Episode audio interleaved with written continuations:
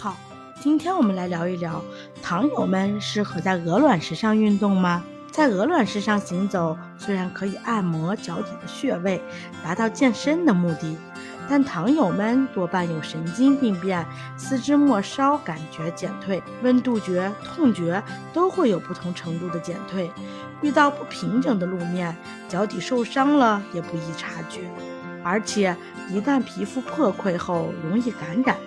糖是细菌的良好培养基，感染难以愈合，因此不建议糖友们在鹅卵石上运动健身。如果您一定要在鹅卵石上运动，建议穿上合适、透气的棉袜，并且运动后要及时检查脚底。你明白了吗？